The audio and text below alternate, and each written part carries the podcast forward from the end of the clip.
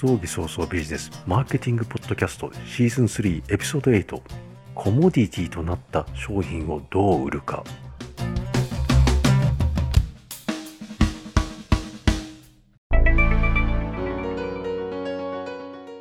コモディティとなった商品をどう売るかっていう話です。まずセールスとマーケティングの違いを考えたいです。セールスというのは商品を売ることにある対象が物です。マーケティングは人へ伝える行為です。対象が顧客つまり人である。つまりセールスという売る行為とマーケティングという売れる行為の違いです。さてここでコモディティとなっている類似品が多く存在するところでどう売るか。これはブランディングする場合重要です。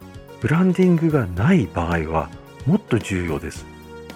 ではチョコの世界を考えてみよう。日本の森永や明治韓国のロッテがいる日本の市場でゴディバやリンツが戦うのと一緒です。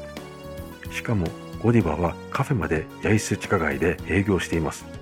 リンツもアウトレットはあるがそこら中にポップアップストア以上の展開をしています。コモディティの市場で勝負するには強力な訴求力が必要です。つまりインパクト。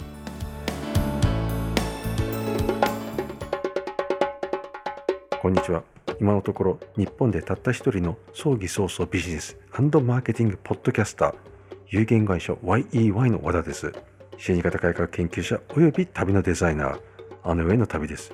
葬儀者以外に一般の人へもアイディアを形にするお手伝いのポッドキャストです。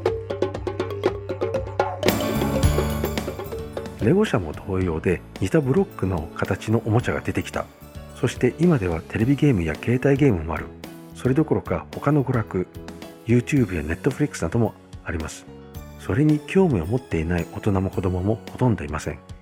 YouTube は何をするにも教育や知識を得るための土台として活用されています。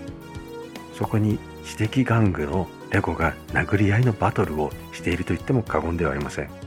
大切なことはブランド力があるからといってそこに慕ってはならないわけです。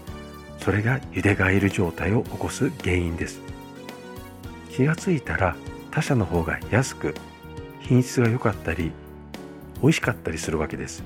これは日米の車業界の戦争と一緒ですね。アメ車はでかい燃費悪い壊れやすい。日本車はコンパクトで乗りやすい燃費もいい。そして壊れにくい。もう消費者がさ飛びつくのは当たり前なわけですよ。えそれでもビッグ3フォード GM クライスラーは日本車を悪者にしジャパンバッシングをしました。本来は自分たちの襟を正す必要があったのに特にアメリカ人企業経営者はそういうことはしません。悪者探しだけをすることが得意です。そこで大切なのは次に売るためのマインドシフトです。何がいけなかったのかどうしたら良くなるのかです。毎回お伝えしているのが商品を売るにはストーリーが必要だと。実は商品を売るだけではなく会社を立て直すにもストーリーが必要です。なぜそのようなストーリーが必要かというと社員も消費者であり顧客であるから。まず一番最初に社員が自分たちもマーケティング対象であり消費者だという自覚を持たせるところにあります。そして経営状態をきちんと伝える。もちろん心理的安全性が失われることもあります。リストラされるのではという心配が横切るわけですよ。大切なことは何のためにこの商品が存在しているのかを社員に伝えることです。コモディティとなった商品が競争力を保つには社員にもストーリーを作らせる必要があります。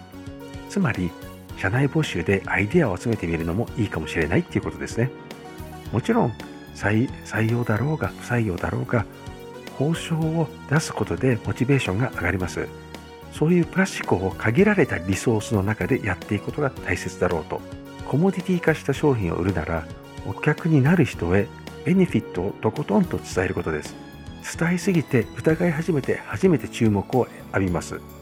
お客はすでに情報で満杯になっています。満杯なところにさらに食わせようとしている自分がいることに気づきましょう。ではどうやってさらに食べさせるか。そこにはプレスリリースが採用される手順と同様に1どれだけ社会に役立つことができるか。2どれだけ社会が良くなることに訴求できているか。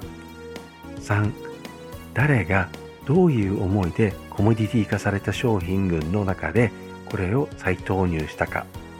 つまり全てがストーリーです。